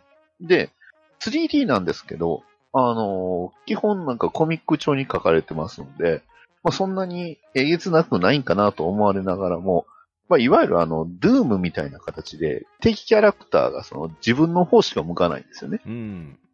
でうんうんあの、倒した後に横見ると、あの、一枚もの紙みたいなペラペラになってるっていうね。うん。そういいう、まあ、あの、もう相まってちょっとあの、90年代っぽいんですけど、あの、まあ、forgive me father ってどういう意味かっていうと、あの、お許しください神父様って意味なんですけど、うんまあ、えー出てくる敵はもうすべてがグロテスク。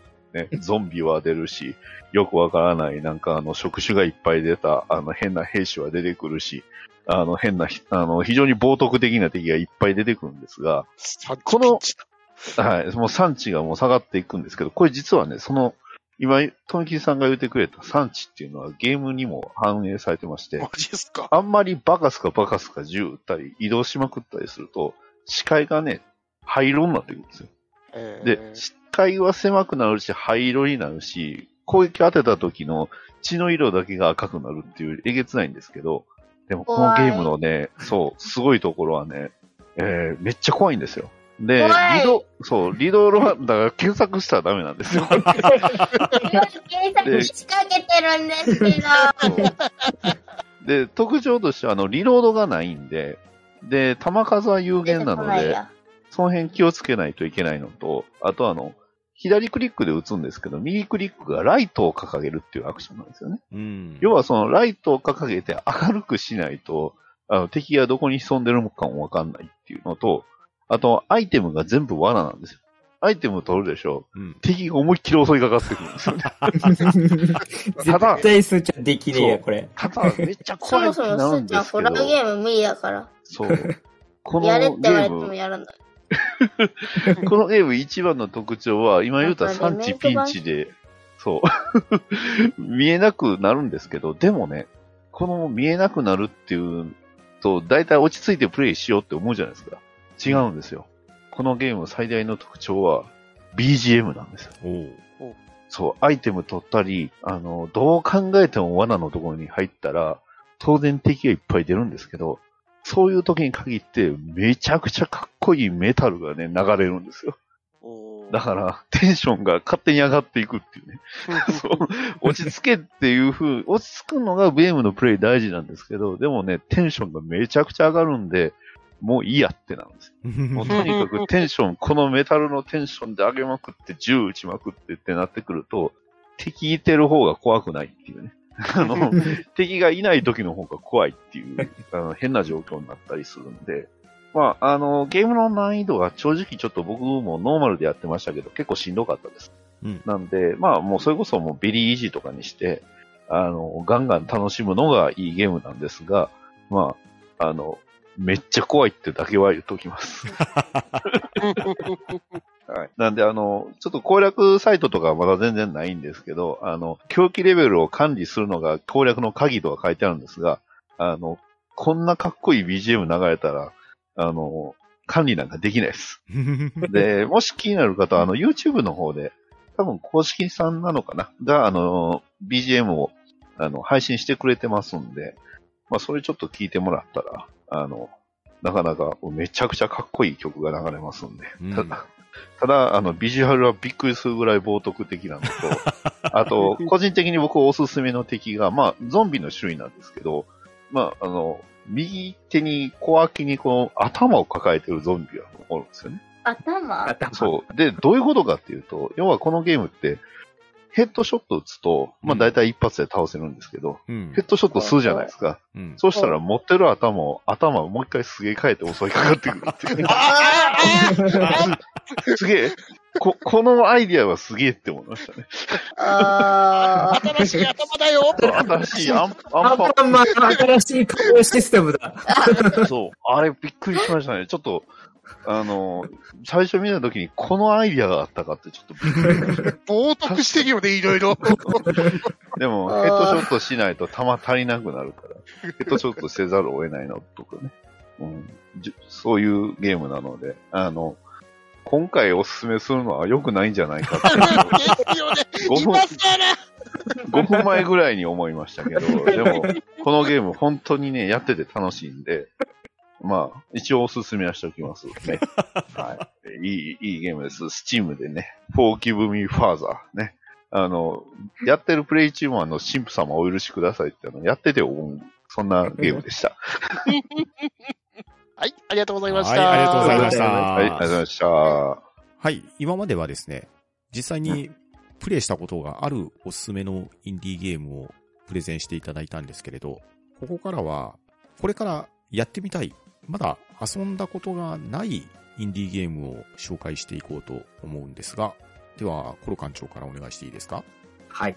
じゃあ、これからちょっと本格的に遊びたいなっていうような作品なんですけれども、えーこれおすすめしたいのが、まあおすすめっていうか、まあ僕もやっ、あの、遊びたいなと思ってるのが、えーと、こちらが、いろんな媒体で出てますね。スチームもそうですし、プレステとか、スイッチとかでも遊べる作品なんですけれども、えー、Tales of Iron という、えー、まあ、2D アクション RPG って言えばいいですかね。という、えー作品になります。えーこちらね、まあ、うーんと、ネズミの王子、まあ、国が、ネズミの国がありまして、その国の王子が主人公になっていて、で、えーその敵対する国があるんですけれども、えーそこがですね、まあ、カエル っていう、まあ、動物同士のこのファンタジー、えー戦争ものみたいな感じって言えばいいんですかね。はい。になってくるんですけれども、はい。で、えっ、と、またこの敵のカエル一族がめちゃくちゃ、なんて言いますか、残虐非道な感じなんですけれども、はい。それ、あの、ぜひちょっとビジュアルがすごく特徴的で魅力の作品でもあるんで、えーぜひチェックしていただきたいんですけれども、えーこちらがですね、ちょっと、あの、グラフィック的にはすごく絵本のような感じの、すごく、パッと見はめちゃくちゃ可愛らしくてファンタジーで幻想的でっていうような感じなんですけれども、うん。パッと見。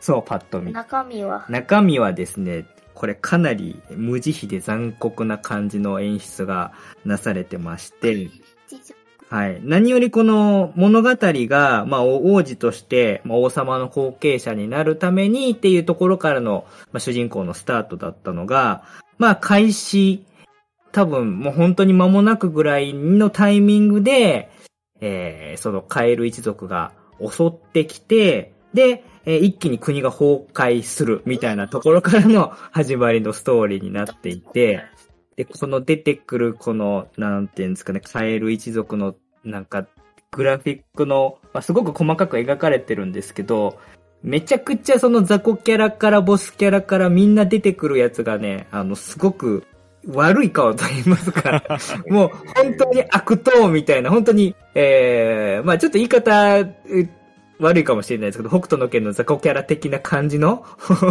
あの、襲い、もう見たら、こう、こいつ、絶対襲いかかってくるみたいな感じの悪そうな顔になってるっていうところが、えー、ポイント高くて、で、もうその物語自体もそんな感じ、いきなり栗が滅びたところから始まる感じなんで、すごい雰囲気も暗いんですよ。そりゃあね。めちゃくちゃ。で、あの、悪そうなカエルがいっぱい襲いかかってくるし、みたいなところなんですけれども、このゲームちょっとね、あの、すごく印象的なのが、その世界観がものすごく暗いんですけど、あの、その影のある感じのグラフィック、独特なグラフィックに、あの、光とか照明の演出がすごく綺麗で、あの、セーブポイントみたいなとこがあったりするんですけど、そこにちょうどなんかこう、ちっちゃいランプみたいなのがポワーンとこう、あの、明かりが灯ってて、で、そこに座ると主人公がこう座ってほっとして、え、セーブみたいな感じになってたりとかって、ちょっとしたその、あの、絶望的な中の、あの、ふんわりとした明かりとかっていうのが少しこう、ほっとできるみたいなところ、そういったなんか細かい演出のところが、あの、すごく世界観がすごく素敵だなと思ったりしてて、うん。あとは、えっ、と、効果音がすごく、あの、僕もちょっと見た動画とかでいくと、あの、音がすごく良くって、あの、本当に些細なアクションした時の音とかもそうなんですけど、僕が、あの、たまにね、いろんなゲームやってて、あの、この効果音めちゃくちゃ好きとかっていうのが突然パッと飛び込んできたりとかすることあるんですけども、うんうん。このゲームの僕が一番あの好きな効果音が、あの、えーこの主人公が体力回復するときに自分の水筒みたいなボトルに、えーまあ、ジュースみたいなのが入入れて、で、それを飲むっていうアクションがあるんですけど、うん。それのボトルのキャップをポンって開けて、それを含んでゴキュッゴキュッゴキュッって飲む。そうそう。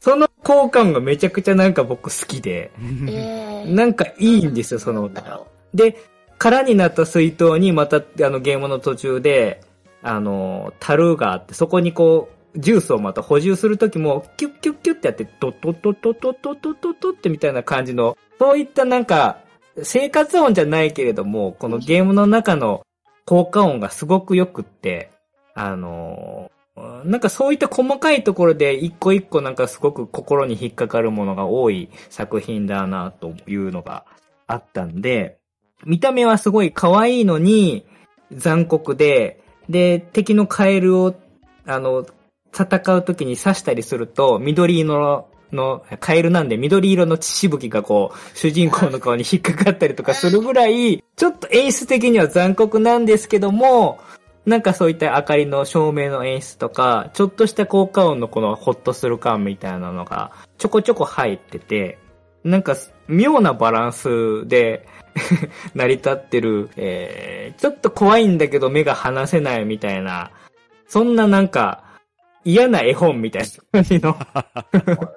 作品だなというところがあったんで、あのーちょっとこれ本格的に遊んでみたいなと思って、ちょっと候補につ、もう買ってはいるんですけども、ずっとちょっと積んであるような感じになってますんで、ちょっと、まあ、こういう感じのバランスのゲームって、多分、うちのスーちゃんは多分できない系のゲームなんだと思うんですけど、そんなスーちゃんを後ろにしててもちょっとやってみたいかなって、ちょっと惹かれる、えー、不思議な魅力のある、あの、2D のアクション RPG っていう感じなんで、ちょっと難易度もね、あの、高めなような感じの、あの、情報はあるので、ちょっと腰据えて、久々にこういったゲーム遊んでみようかなというふうに思った作品になります。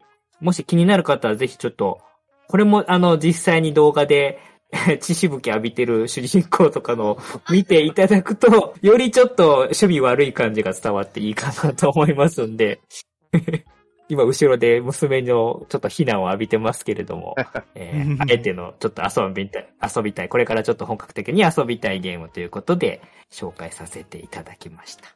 すーちゃんごめんね。うん。お父さんは？以上です。お父さんは悪くないよ。ありがとう。という感じですね。はい。Tales of Iron ですね。に紹介させていただきます。はい、ありがとうございます。はい。ありがとうございあります。がとうございます。では、続きまして、とむきちさんが期待のインディーゲーム、なんでしょはい。やってみたいゲーム、まあ、2本ほど。えー、今のところ、あの、ヴァンパイアサバイバーズと、あと、ゴルフゼロと、あの、死にゲーを2本す紹介したんで、もう1個も死にゲーというわけで、また。はい。シーフーでございます。あああーはいはいはいはいはいはい。はい。えーこちらの方は、あの、プレステ4、プレステ5と、あと、エピックゲームズの方で配信されているゲームでございますね。うんうん。えーあの、父である、まあ、シーフですね。が殺されて、それの、まあ、逆襲というか、まあ、仇討ちですね。それを行おうとする主人公が、まあ、敵に立ち向かっていくってゲームなんですけど、まあ、全5ステージのクリア型なんですけど、まあ、ひたすらに難しいらしいんですよね。うん。えーはい。で、まあ、敵に敗れていくわけですね、主人公が。うん。で、敗れるたびに年を取っていくんですよね。うんうんうん。うん。あーそうで。はい。はい。そうそう。で、徐々に年を取っていくわけですね。で、まあ最初は20代ぐらいスタートなんですけど、いつの間にか70代とかになるわけですね。で、一応ゲームオーバーとしては70代以上で死ぬとゲームオーバーらしいんですよね。うん。うん、で、まあ年齢が上がると攻撃力が増えたりするわけですけど、やっぱり年齢が上がってるんで体力も減ってき減ってきちゃうわけですねう。ん。はいはいはい。うん、で、まあ、でも、このゲーム、その、対攻撃力とかは上がるんですけど、成長的な要素がほぼないと。うん。えーただ、まあ、プレイで得た経験値とかで追加の技とか増やすことができるみたいですよね。うん。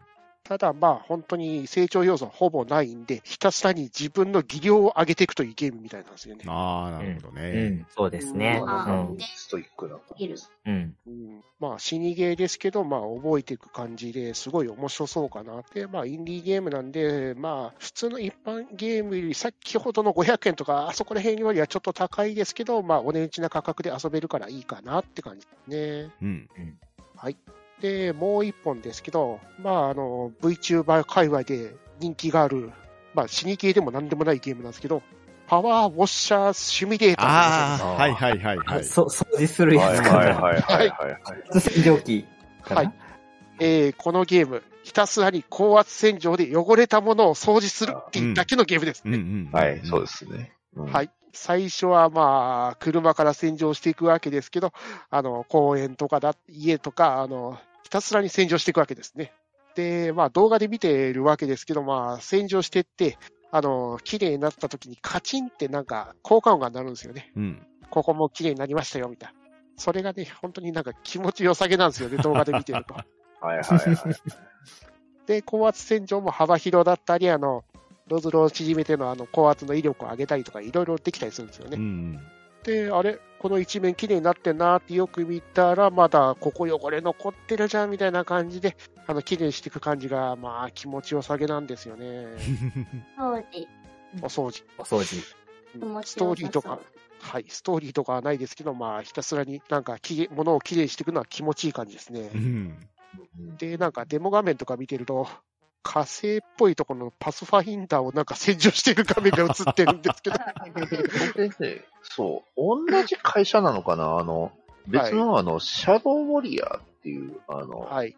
ゲームがあって、なんかそれのステージがなんか同じ、あの、掃除できるみたいな、なんかイベントやってたと思います。あの、そっちはあの、どちらかというとバイオレンス系のあのゲームなんですけど、まあ、要はその主人公が頑張った後をなんか綺麗にするみたいなね。しぶきを掃除しろって掃除するみたいな。一イベントかなんかでね、確かコラボでやってたと思いますよ。シャドウウォリアーと。そう会社一緒やったんかなと火星思って。うんまあ、こちらの方は、あの、スチームの方で、まあ、2050円かな。えー5月27日までは10%オフらしいですけど、まあ、そんな形で配信されてるんで、ぜひともやってみたいなと思うゲームでございましたね。はい。というわけで、私からやってみたいゲーム、日本シーフードパワーウォッシャーシミュレーターでございました。ありがとうございます。はい、ありがとうございます。ありがとうございますありがとうございます。では、続きまして、私パンタンがやってみたいインディーゲームなんですけれど、デスギャンビットアフターライフというゲームをですね、やってみたいんですよ。デスギャンビット。こちらが、スチームではすでに発売されてるんですけれど、ただこれ、残念ながら日本語対応してなくって、で、調べたところ、日本語化もっともかっこいい。なさそうなんですよほう。で、このゲームが2022年の5月19日に、任天堂スイッチの方でパッケージ版が発売されるということなんですね。ほうほう。うんうんうんうんでこちら、ホームページの歌い文句が書いてるんですけれど、キャラクタークラス、7つのプレイヤブルなクラスから選択可能で、スキルツリーには100以上ものスキルが用意されている。さらに、マルチクラスで好みの戦闘スタイルに調整することもできる。2つ目、広大な世界。20以上もの美しく壮大なステージを冒険しよう。あらゆる職業の奇抜なキャラクターたちに出会い、彼らの秘密を明かそう。3つ目、強力なボス。20もの圧倒的なボスや神話のクリーチャーたちを倒せ。各ボスステージには、彼らを倒すためのユニークな戦闘が要されるとともに、プレイヤーのスキルが試される。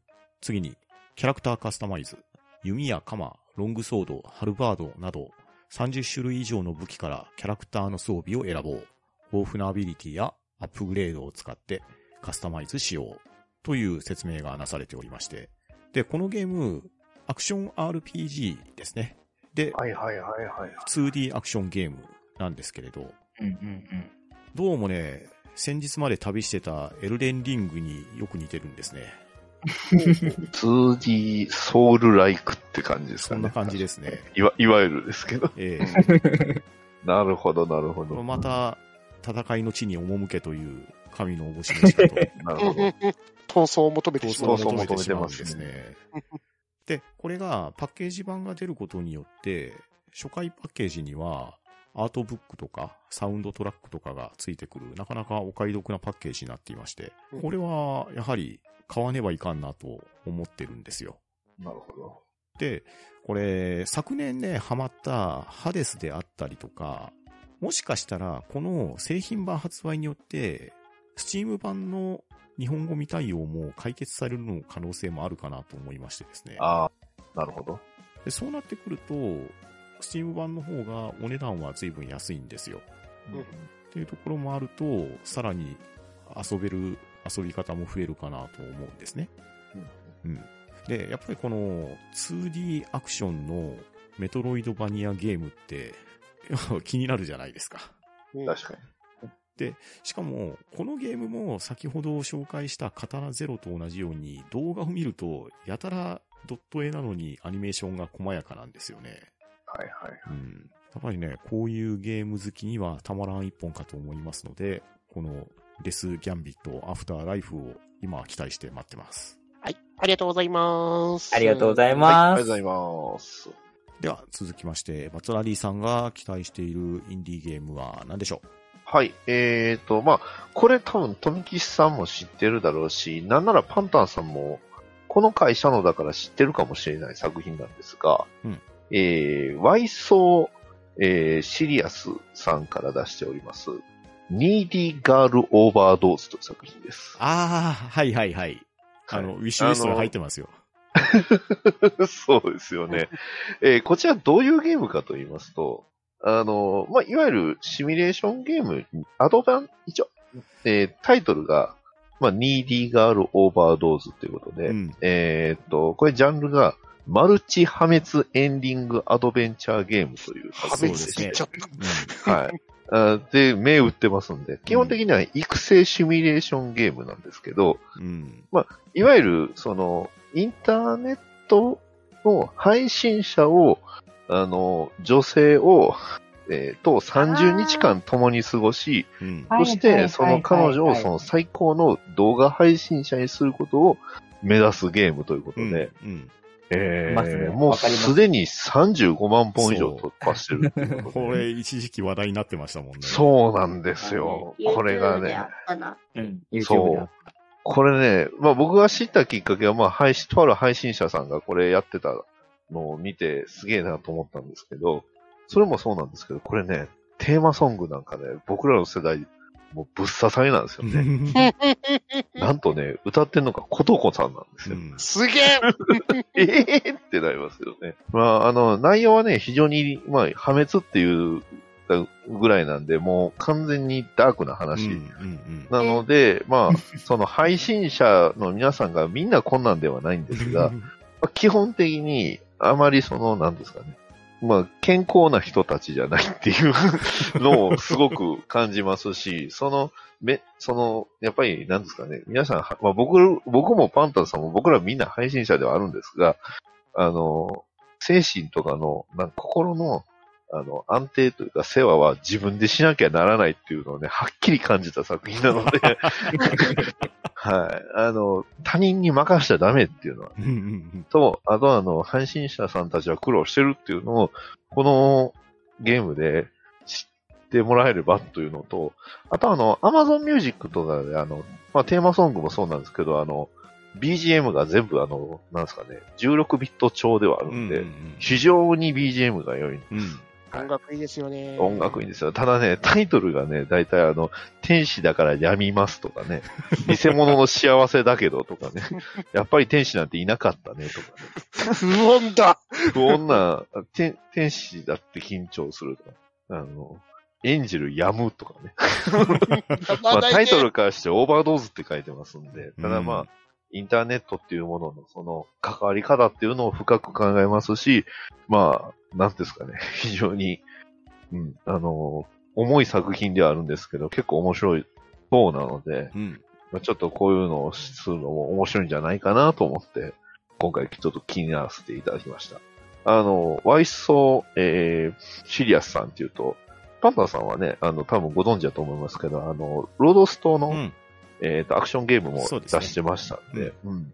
結構、なんすかね、いい、今だいぶヒット飛ばしてるんちゃいます？うん。出したゲームが。うん。まだ多分、あの、そんなにたくさん出てなかったと思うんで、うん、出すゲーム出すゲーム結構飛ばしてるんで、ちょっと今後、この YSS えープレイグラウンドさんっていうゲーム会社、ちょっと注目してもいいと思いますんで、うん。まあ、それも踏まえて、あの、今回、しょう。ね、僕が気になるということで紹介させていただきました。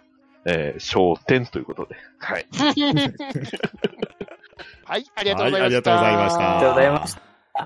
では、いろんなインディーゲーム出てきましたけど、スーちゃん一番お気に入りは何でしょえっと、やっぱり、なんか、絵とかも可愛かったし、カートが一番良かったなって思いました。うお、やりました。カート。いやーやっぱりゾンビが頭を持ってるやつだな。刺激はダメか。はい。じゃあ、スーちゃんも一押しということで、カート皆さん、ぜひよろしくお願いします。お願いします。はい、お願いします。お願いします。はい。今夜のハンドンダ話は、インディーゲームダ話をしてきましたが、リスナーの皆さんもおすすめのインディーゲームありましたら、ハッシュタグハンバナでつぶやいてみてください。それでは、今回もゲストのコロ館長、感想をいただいてもよろしいでしょうか？はい。